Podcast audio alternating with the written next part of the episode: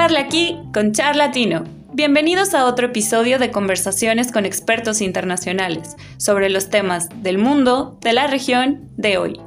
Presentado por Olimpo Consultores.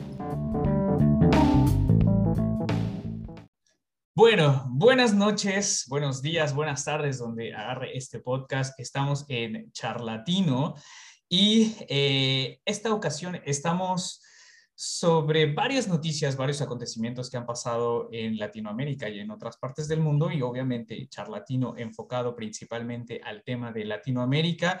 Tenemos varias cosas que comentar y que nos involucran, para lo cual le doy la bienvenida a Felipe Garrido que nos acompaña. Felipe, ¿cómo estás? Bien, ¿y tú Andrés, cómo estás?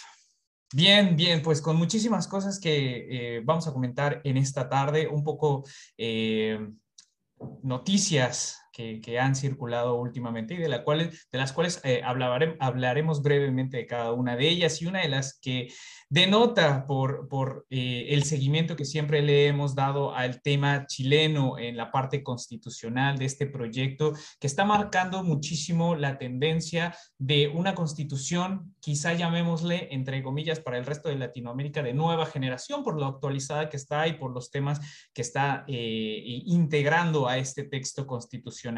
Y justamente, bueno, Felipe eh, tiene ahí algunos comentarios al respecto, obviamente está bastante bien nutrido del tema, del cual eh, hablaremos en esta parte. Eh, Felipe, no sé si, si nos puedes eh, dar como un contexto de lo que está pasando con este texto constitucional chileno.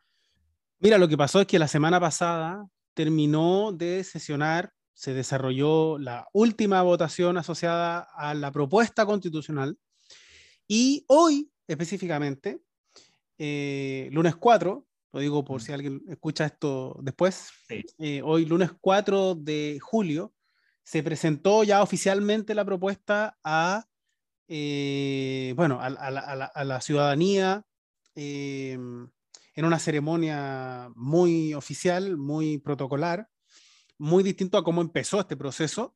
El proceso comenzó con una primera sesión en donde eh, hubo conflicto afuera de, la ceremonia, donde se, se, pifió, se abuchó el himno nacional. O sea, fue una situación muy confusa que dista mucho en cómo terminó el proceso. Creo yo mucho más institucionalizado, por decirlo de alguna manera. Por supuesto que cuando esto comenzó todavía estaba el clima, todavía no había pasado el octubre, ¿no? El, el movimiento, el, el estallido social. Todavía estaba un poco eso en el aire. El escenario y el contexto ha cambiado. Hay un gobierno afín a las grandes transformaciones que pretende esta constitución y por lo tanto, obviamente el clima es un poco, es un poco más pacífico desde ese punto de vista, dentro de la institucionalidad. Em, y bueno, eso es lo más importante que pasó. El texto ya se cumplió. Y aquí yo diría que hay que, hay que hacer dos análisis, dos lecturas respecto de este proceso. Uno es, digamos, el, hito en sí mismo, ¿no? El hito de esta nueva constitución. ¿Qué significa esta nueva constitución? Y otra cosa es el contenido de la constitución. Para mí, eh, creo que lo que predomina eh, o la importancia de este proceso en general es lo primero, más que el contenido. Creo que esta constitución va a ser valorada más que por su contenido, eh, por lo que representa. Es la primera constitución en Chile que se realiza de forma democrática, no solamente porque se aprueba o se rechace en un plebiscito, hay que, el plebiscito de, salida que se llama, decir que si la ciudadanía definitivamente acepta esta propuesta o no, es el 4 de septiembre, o sea, quedan dos meses todavía. Eh, pero en el caso de que se apruebe, esta sería la primera constitución desde el principio desarrollada y discutida a través de un proceso democrático, paritario, por primera vez. De esto también existe, no existen antecedentes en el mundo, por lo tanto también sería un hito en el mundo en este sentido. Y por lo tanto, hay que decir que independiente del contenido que tenga, de si es una constitución que nos gusta o no nos gusta en sus, eh, en sus eh, artículos, es una constitución que va a contar con una legitimidad mayor que cualquier otra que hayamos tenido antes. las anteriores constituciones en Chile fueron siempre eh, proyectos particulares que se impusieron por la fuerza, 1833, eh, la constitución de Diego Portales, que se impuso en, un, en una guerra civil propia de países que recién se habían independizado al principio del siglo XIX. La constitución de 1925 fue desarrollada también por una comisión del presidente de turno, que era Arturo Alessandri.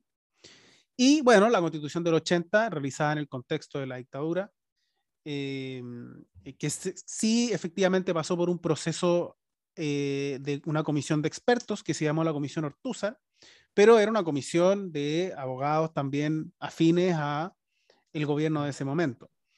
Eh, y que luego se aprobó en un plebiscito que no tuvo garantías, no había registros electorales, por ejemplo, y hubo una serie de irregularidades que hoy nos dan a entender que ese plebiscito fue fraudulento.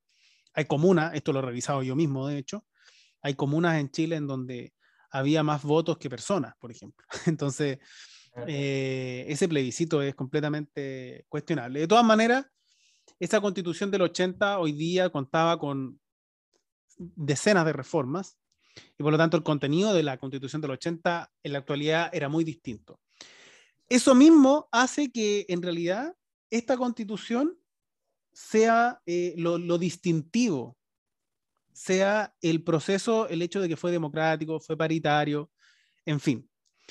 Eh, y creo que esto responde a un proceso que, insisto, nos guste o no nos guste en su contenido, en sus artículos, en sus propuestas, es parte, creo yo, de un proceso de largo plazo más amplio que viene a eh, concordar con los cambios culturales que ha tenido Chile en las últimas décadas. Y esos cambios culturales van en dos direcciones, creo yo. Una, la ampliación de derechos sociales, esta constitución lo hace. Y dos, la desconcentración del poder, esto en, el ámbito de la estructura del Estado. Poder central. Es decir, hay, aparentemente ya en el papel, hay que ver cómo esto se materializa pero eh, hay una intención evidente de desconcentrar el poder central y derivarlo progresivamente a las regiones. Entonces, eh, creo que esto es parte de un ciclo y de un, ciclo cultural, y como parte de un ciclo cultural es un ciclo y una dirección inevitable e irreversible. Y eh, entonces lo que quedará es ver si este texto se aprueba o se rechaza.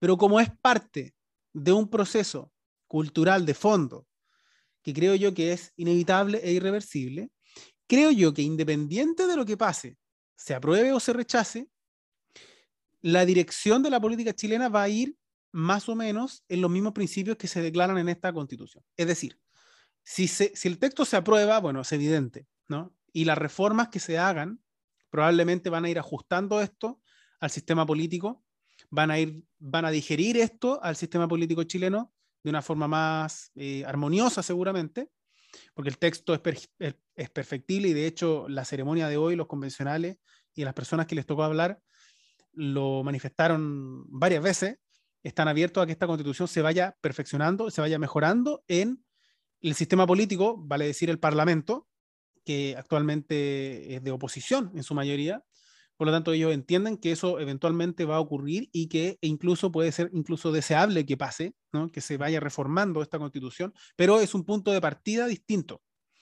Y en el caso de que se rechace, creo yo que inevitablemente va a haber, sí o sí, una profunda reforma a la constitución del 80, igual, eh, quizá atendiendo a las razones por las cuales esta se, se rechazó, que podemos ahondar en eso más adelante, se rechazaría, lo pongo en condicional, eh, porque también hay elementos que generan eh, incertidumbre, que generan eh, miedo natural de cualquier transformación profunda y que por lo tanto eventualmente se puede rechazar, pero en ningún caso vamos a volver al punto anterior en el que estábamos.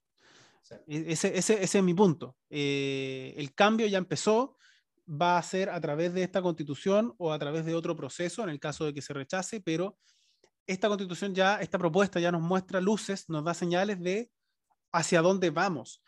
La velocidad en la que vamos a esa dirección quizá es lo que podría hacer que esto se rechace. pero, pero no sé si tanto la dirección. No, y evidentemente creo que un texto de tal magnitud, de tal envergadura, bueno, va a generar controversias precisamente por los intereses que haya, tanto de los que las proponen como de la oposición, etcétera, y obviamente de ese intercambio se esperaría que se generara, se generara un texto que realmente apuntara a un cambio profundo, como tú lo mencionabas, en la sociedad chilena. Entonces, evidentemente, siempre, siempre habrá esa expectativa y esa eh, realidad, ¿no? La realidad con la que topa cualquier eh, evento de este tipo de magnitudes. Bueno, muchas gracias Felipe y, continuamos entonces, justo tú lo, mencionabas, hoy es eh, lunes 4 de julio y pues tenemos que saludar y, también unirnos a los festejos que eh, hacen en Estados Unidos en este Independence Day, el Día de la Independencia, el famoso 4 de julio en Estados Unidos. Y si bien eh, está pues tiene esta, esta esencia de celebración como cualquier festividad histórica, eh, esta, festividad de la identidad de cada uno de los países en todo el mundo, bueno, también hay, hay algo que comentar al respecto y es que justamente eh, Hoy, 4 de julio, eh, en este festival o en algunos de los festivales conmemorativos de esta fecha, hubo un tiroteo donde eh, perdieron la vida seis personas, específicamente en Highland Park, en Chicago. Y esto evidentemente nos vuelve al tema de las armas, al tema de, eh, bueno, cómo es que Estados Unidos está viendo en, en temas pues más ríspidos, más complicados y más complejos y porque, bueno, te, lo, te, lo, comento y te lo comparto porque sé que tú vienes un poco más de, de, la parte histórica, no específicamente de la parte de Estados Unidos, pero conocemos el contexto histórico del por qué las armas en Estados Unidos en algún momento fue muy importante, ¿no? Y en algún momento representó esa parte de las libertades emblemáticas que tenía o que tiene Estados Unidos no hay nada más gringo que, celebrar el 4 de julio con un tiroteo. claro, eh, mientras, mientras no hubiese muertes, yo digo que cualquiera... no, no, no, por supuesto que estoy siendo irónico. Yo creo que ni siquiera con, con o sin muerte no debería pasar. El problema es que en Estados Unidos está tan normalizado esto que, puede pasar cientos de veces y aún así eh, van a seguir existiendo libertades con respecto a al, al porte de armas al porte y tenencia de armas, porque es un factor cultural. O sea, a ver, Estados Unidos, incluso si nos vamos más atrás, Estados Unidos se construyó así. Existe por eso. ¿ah? Eh, eh, a ver, todo, todo, toda la, digamos, el avance territorial de Estados Unidos desde la costa este hacia la costa oeste fue una experiencia esencialmente privada de hombres que agarraban sus armas Salían a dispararle a los indios de, que había en ese territorio, lo que dio origen a toda esta... esta cultura western, ¿no? Eh, eso, exactamente, ¿no? A toda la cultura del viejo este y de los sheriff y todo eso. todo eso es privado. Primero iban los privados con sus armas y luego iba llegando y se iba instalando el Estado. Entonces, eh, estamos hablando de un, un, país que lleva décadas eh, más que eso, de hecho, funcionando con una, con una, mm, no sé si adoración, porque no es una adoración, pero sí una normalización, una apropiación de eh, las armas como algo... Un emblema de libertad. Un emblema, ¿cierto? Es un emblema, de hecho, de la libertad, para muchos de ellos. Entonces, es muy difícil desarraigar eso. Sí, ahora justamente, bueno, se da porque eh, es como una de las notas principales de hoy, una celebración que desafortunadamente cae en eh, poner foco en, los muertos, en, los tiroteos que existen, puesto que evidentemente esto ha pasado a niveles críticos, porque ya no nada más es a quienes les venden las armas, sino quienes las usan. ¿eh? Y los, los que últimamente hemos visto que las han usado son menores de edad, ¿no? Con este tiroteo que hubo también en Texas, eh, en el cual, bueno, hubo asesinato de, algunas personas menores y eh, esto pone de nuevo en el debate si esta libertad como tal debe de regularse mucho más, ¿no? Perdiendo quizá esa esencia histórica, como lo bien lo comentabas, puesto que las necesidades coyunturales son completamente distintas, o cuál es el problema de raíz para eh, mejorar las, la, sociedad eh, estadounidense en miras de que no se utilice de esa forma, ¿no? Con, con la libertad de poder comprar las armas, pero eh, sin que esto llegue a ser tragedia. Y de hecho hay, hay un comentario súper interesante, no sé, también todos estamos ya eh, en esta eh, eh, era de Stranger Things, que es una serie bastante famosa, que, recién salió, espero que los que ya estén escuchando este podcast ya la hayan visto, si no, desde aquí pónganle pausa porque voy a... Pero no... Ah, vaya, vaya a hacer spoiler. Sí, voy a hacer spoiler, por eso uh, sí, Después decimos cuánto tiempo duró el spoiler para que lo puedan ver. Sí, exactamente, sí, un, minuto, un minuto, porque, bueno, ya ponle pausa si no lo han visto y si no, eh, escuchen esta parte porque tiene que ver justamente con el cambio de ideología sobre el tema de las armas. Hay una escena en la cual hay unos, eh, los chicos, los principales que están en Hawking, en, esta, en este lugar, que tienen que armarse, ¿no? y van a un lugar donde venden armas eh, y bueno, son menores de edad, obviamente, entre comillas, en la serie son menores de edad y se, ve, se muestra la facilidad con la que todo mundo está comprando armas en una situación de crisis, cosa que evidentemente es parte de una realidad estadounidense. Lo primero que pasa cuando hay una situación de peligro es comprar armas para, entre comillas, resguardar tu propia seguridad. Sin embargo... Mi propiedad privada, tengo que defender mi propiedad privada afortunadamente en la serie, la única que compra armas o se ve es eh, Nancy, que es como la, del grupo, la, que tiene más años o la, de mayor de edad, y no se ve eh, comprando armas al resto. Ya, hasta aquí termina el spoiler, un minuto, un minuto y medio. El tema es, el tema es eh, claro, que, culturalmente es, es algo que, que es parte de Estados Unidos, pero que quizá es momento de cambiarlo de lo de lo que era a lo que debería de ser, por lo menos en la sociedad eh, estadounidense. Nosotros como latinoamericanos, sinceramente, o sea, por lo menos yo, eh, la parte mexicana y, y, por la parte sudamericana que puedo hablar un poquito al respecto de cómo he convivido con distintas culturas, el tema de las armas no está en la sociedad, o sea, no es algo para la sociedad, sino es algo... A menos, menos, a menos que sea narcotraficante circunstancias, claro, o circunstancias un tanto fuera de, contexto, ¿no? Alguna, alguna situación como ya eh, caótica, pero generalmente a pesar de las situaciones más eh, difíciles, bueno, sigue habiendo el tema de ciertas armas controladas por el Estado para la población, casa, eh, no sé, cualquier tipo de, parece incluso sentirse seguro y demás, sin, que tener, sin tenerlas que usar, pero no con esa libertad de poder eh, comprar un AK-49 o cualquier tipo de armamento pesado solo por el hecho de tenerlo, ¿no? O sea, eso es algo que en Latinoamérica quizá yo lo puedo decir eh, en, el ámbito personal, afortunadamente no ha llegado a eh, apropiarse, como tú lo, habías mencionado, de esa cultura de las armas. No lo vemos, quizá la mayoría, no sé, eh, tu opinión, como una libertad, sino también como una responsabilidad. Responsabilidad que se da hasta una madurez social fuerte, importante, no nada más así tal cual. Pero bueno, ese es. Coincido, Coincido completamente. Yo creo que eh, ese es uno de los ámbitos donde se nota mucho la diferencia cultural, porque para mí sería impensable, sería inimaginable eh, tener un barrio, por ejemplo, imaginarme cuántas personas tienen armas. Eh, es muy probable que el número sea cercano a cero en, un, barrio común y corriente, en un lugar común y corriente. Obviamente hay, hay situaciones de excepción. Quizás en las zonas más rurales es más común, por el tema de los perros o de los conejos, no sé, de la, de la cacería. Animales, animales que, que se puedan, quizá a lo mejor sí. Pero sigue siendo marginal. Sí. Sigue siendo marginal.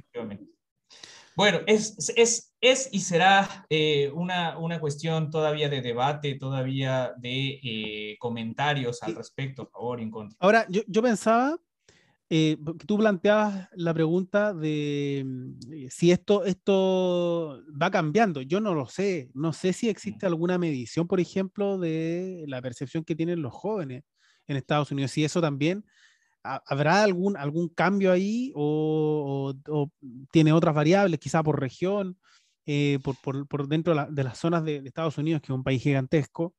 Eh, no sé, no lo sé. No sé si, si es mejor o peor, o, es mayor o menor la, la, importancia que tienen las armas dentro de la cultura Claro, por lo menos yo, yo lo hablo desde, no, no, desde los textos académicos, porque evidentemente esa es una materia muy, muy, muy específica, eh, pero bueno, por lo menos culturalmente, que eso es quizá lo que más esparce en redes y demás, eh, ya hay una visualización un tanto más enfocada al eh, disminuir el uso de este tipo de armas, o sea, con, con las, con las nuevas series, con eh, los nuevos comentarios, los nuevos eh, influencers que tratan el tema tratando de distinguirlo de lo que fue y de lo que debería de ser. Eso es ahí un, un tanto a lo que quizá hay ese cambio generacional ojalá positivo y ojalá que sea oportuno antes de continuar con más desgracias. Y justamente hablando de desgracias, el tema de... Eh, Otra más. Un tema, un tema que, es eh, también un poco complicado, que fueron los 53 muertos en este eh, tráiler encontrados muertos, algunos no todos, algunos afortunadamente sobrevivieron en Texas con eh, el tema de la migración en Estados Unidos. Obviamente entendemos que esto es, son, son dos posiciones. Uno, los migrantes que salen sobre todo de Centroamérica, pasando por México, tratando de llegar a ese sueño americano. Y por el otro lado, Estados Unidos tratando de encontrar formas migratorias para atender justamente o, en algunos casos repeler, porque eso es eh, así como lo han llamado algunos eh, desde el lado de Estados Unidos, el tema de la migración, sobre todo de la migración informal. Sin embargo, entre ese espacio de estira y afloja, existe, eh, bueno, algunas personas entre medio que utilizan este vacío legal para poder hacer eh, uso de la trata de personas, para hacer eh, el, el, traslado ilícito de personas de, uno, de un lugar a otro y eh, pues muchos de ellos terminan en desgracia. Estos 53 muertos, eh, varios, la gran mayoría de México, Centroamérica y eh, el, Centroamérica y Guatemala, obviamente Guatemala y, y, Honduras, que desafortunadamente fueron encontrados sin vida.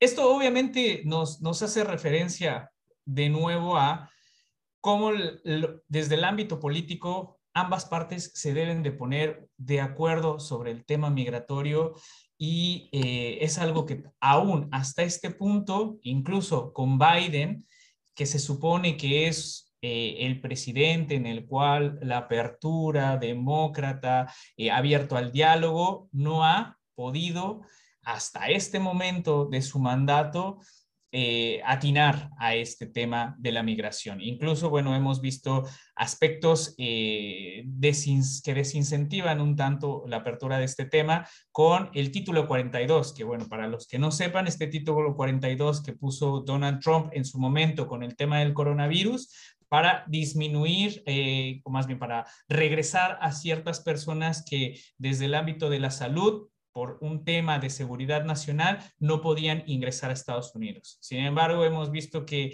esto de eh, el coronavirus ha avanzado de manera distinta, sin embargo, se ha quedado como un elemento para retener desde Estados Unidos a la población migrante eh, que pues evidentemente llega a este tipo de circunstancias, a la necesidad de recurrir a lo que se denominan coyotes o polleros o estos traficantes de personas y que, bueno, al final eh, terminan por, por matarlos o dejarlos abandonados en el desierto. Realmente estos 53 eh, personas murieron por asfixia, porque el calor en Texas es bastante, y este tipo de, camioneta o de este tipo de tráiler no tenía ninguna ventilación y evidentemente hubo varios afectados sobre esto. Bueno, este es el tema de la caravana migrante, este es el tema sobre eh, Estados Unidos, la trata de personas y es algo que, de nuevo, nos involucra desde ambos desde ambos, entre comillas, frentes, ¿no? El frente de Estados Unidos y el frente latinoamericano. Uno, por no eh, tomar las causas de fondo económicas, sociales, de desarrollo, para evitar que esas personas tengan que emigrar y por el otro lado Estados Unidos que eh, no, se, no ha encontrado la forma de canalizar esos flujos migratorios de la mejor forma para poderlos regularizar o para evitar este tipo de tragedias. No sé si tienes ahí algún comentario al respecto de esto. Mira, a riesgo de sonar eh, corporativo o gremial, creo que todo, lo, todo esto que pasó es otra muestra más de lo necesario que es eh, o de lo necesario, no quiero, porque tú y yo somos internacionalistas, eh, por lo menos nos desenvolvemos en el ámbito académico a partir de las relaciones internacionales. Eh, pero creo que todo esto viene a revalorizar la importancia que tiene eso. Porque, a ver, con todo esto que pasó, aquí tenemos el problema de la migración, que está vinculado con la trata de personas, que está vinculado con, en este caso, las medidas restrictivas para movilizarse, convengamos que la trata de personas tiene una, está separada en una línea muy delgada también con el narcotráfico. Sí. Entonces, hay muchos temas que aquí se mezclan, que se suman, que son eh, de carácter internacional y que requieren coordinación internacional para superarlos. O sea, aquí eh, son cada vez más necesarias, por ejemplo, la coordinación de policías internacionales. Eh, por último, porque permiten investigar mejor. Por último, porque dan una señal, una muestra de que hay una preocupación, una tensión de distintos estados frente a un mismo problema que afecta a distintos estados.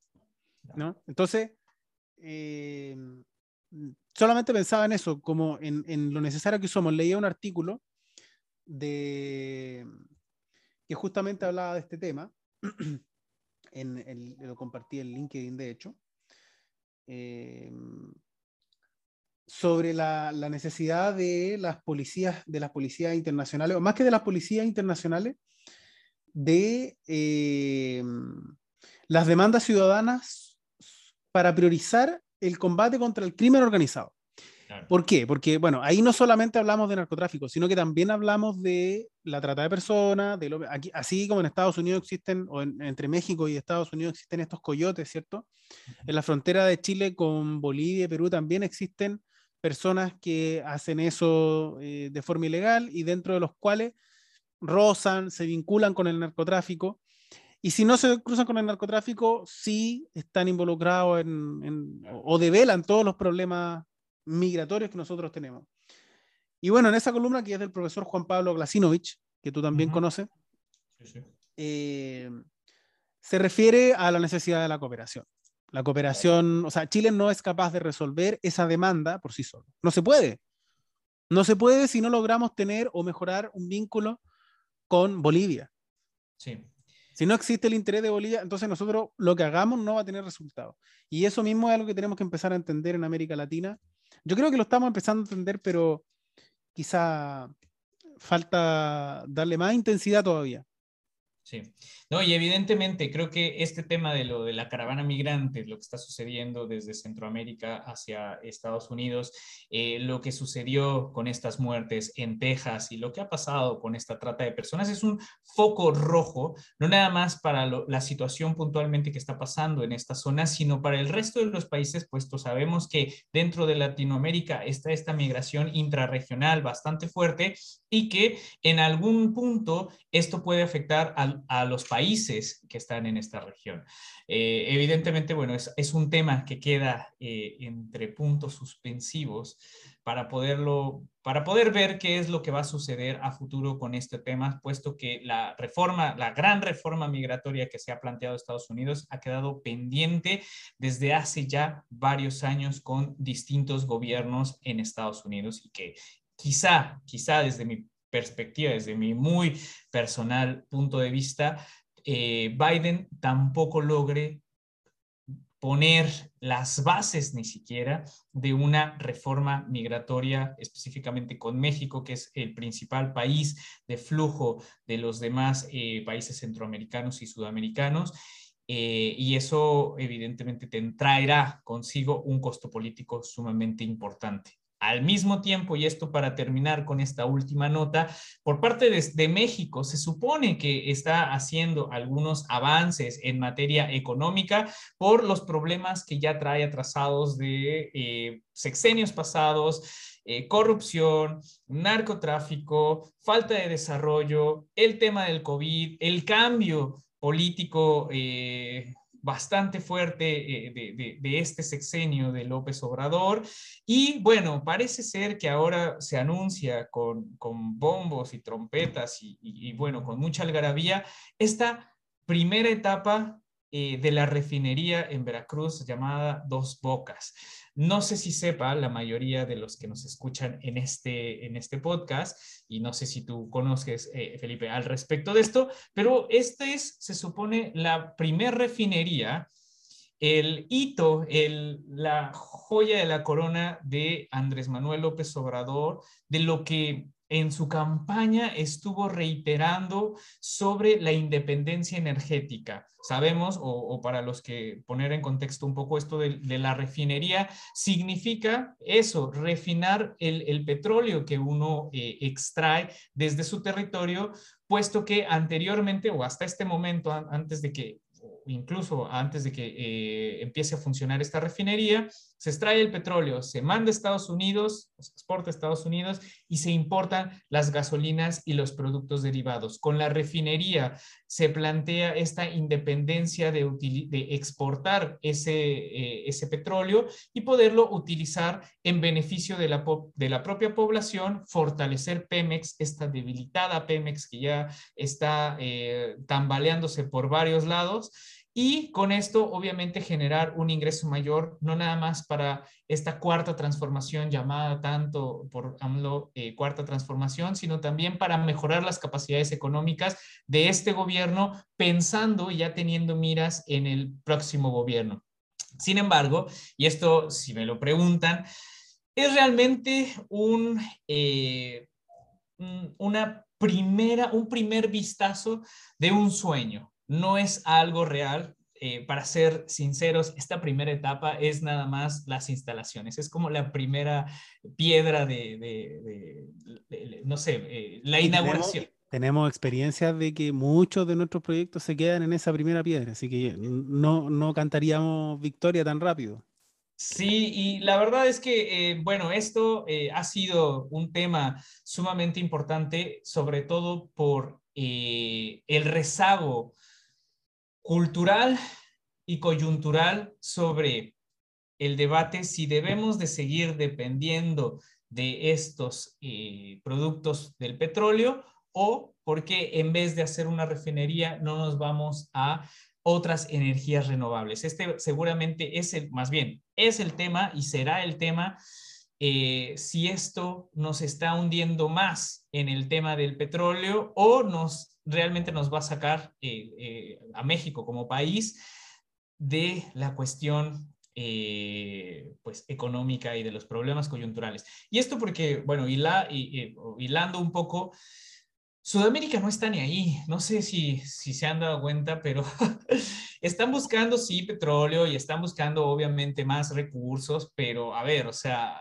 creo que es evidente que por lo menos Chile desde hace rato no está ni ahí con el tema del petróleo. O sea, eh, Brasil sí un poco es el que surte, o la mayoría que surte eh, en esta parte del continente, en Sudamérica, pero no sé si tú has escuchado sobre temas que se, que se pongan foco en mejorar las capacidades de la industria del petróleo. Creo que no. Lo que pasa es que aquí en Chile no hay industria del petróleo. En general, en Sudamérica. Claro, tendría, tendríamos que ver lo que pasa en Venezuela, pero yo creo que también ahí hay una situación un poco más, eh, un poco más en bruto.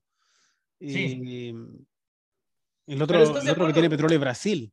Claro, pero estás de acuerdo que al final eh, mm. quizá ese no sea el tema, ¿no? O sea, no. ¿cómo es que se supone que vamos en camino hacia el cambio, bueno, hacia tratar de enfocar el tema del cambio climático en términos positivos, disminuir las emisiones de efecto invernadero. Y no sabemos, por lo menos no hay un estudio que avale que esta refinería, que, quién sabe cuándo se va a abrir, realmente eso es eh, muy atrevido dar una fecha, pero ¿cuánto de esta refinería va a contaminar a México? Es decir, a un país que ya está bastante golpeado con el tema del cambio climático y el efecto invernadero, bueno, eso quizá eh, no está dentro de las prioridades en la agenda sobre qué hacer eh, respecto a esta independencia energética. Quizá para mi, para mi gusto, y esto obviamente también en, este tipo de podcast en el cual tenemos un poquito más de libertad de dar nuestras opiniones respecto a lo que leemos, conversamos, hablamos. Total libertad, no un poquito más, tenemos total libertad. Eh, para mí, la verdad es que no, no va por ahí el tema. Eh, se han callado, ha callado muchas voces sobre el tema ambientalista. Y quizá, eh, bueno, sea algo que mucho más adelante en el futuro veremos eh, si funciona o no funciona o si quizá en el momento de que la refinería, ojalá que, me calle en esta boca de profeta, pero ojalá que no suceda en el momento de que se abra la refinería, los demás países pasen a otras eh, energías que sean mucho más redituables más amigables con el medio ambiente y que sean mucho más, eh, mucho más requeridas por la industria energética. Ojalá que no sea así y que por lo menos eh, algunos años pueda funcionar esta refinería con la idea en la cual hoy, 4 de julio, se ha planteado, o bueno, desde que se abrió, que fue el, el fin de semana pasado, esta primera etapa de varias, me imagino, porque será una secuencia de muchos años, y eh, que el costo económico, el costo político y social sea en positivo en vez de lo que varios han planteado en este escenario de eh, obsoleto. Bueno. Sí, también hay un tema de futuro que vamos a ver qué tanto o cómo avanza. Pero yo tengo un diagnóstico similar al tuyo. Creo que en América Latina en general, o sea, en Sudamérica, no, no existe una preocupación eh, por el petróleo en particular.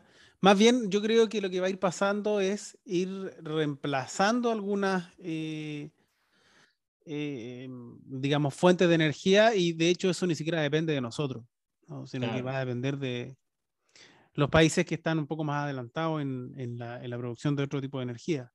Claro, y eso se vaya abaratando costos de poco. Sí, sobre todo, por ejemplo, con esta parte de litio, que se supone que es el nuevo elemento del petróleo, y ya hay algunos planes, por ejemplo, eh, escuché o leí en, eh, en algún lado que eh, Europa ya está planteando para el 2030 tratar de que todos sus autos utilicen energías limpias. Y eso obviamente con baterías de litio y evidentemente, bueno, eso haciendo el llamado a varios países latinoamericanos a dar énfasis o a poner énfasis en esta industria de litio. Eh, Obrador ya lo hizo, o sea, eso obviamente también México es, eh, eh, tiene recursos importantes sobre este mineral. Sin embargo, bueno, no es el foco de atención, no es la nota, no es la proyección política o económica al corto o mediano plazo. Y justamente eso es lo que hace que este debate, bueno, todavía sea más oportuno, sobre todo para países como Chile, Argentina, Bolivia, sobre todo, que sí tienen esa capacidad de producción a nivel mundial. Bien, bueno, Andrés. Buen, buen, buena síntesis, buen resumen de lo que pasa en México. Yo no lo tenía, no lo tenía en el mapa esa, esa discusión, así que me sirve incluso a mí para actualizarme.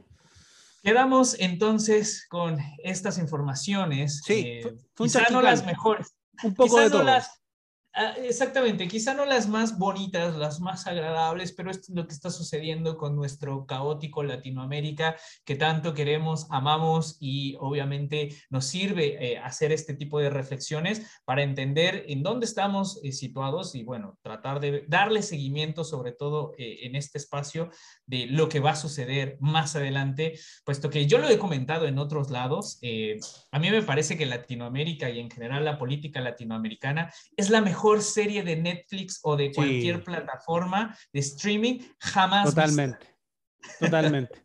Y la temporada, y, cada temporada es un país distinto. Sí. Y yo creo que la temporada, la temporada que se viene fuerte este año es la de Perú.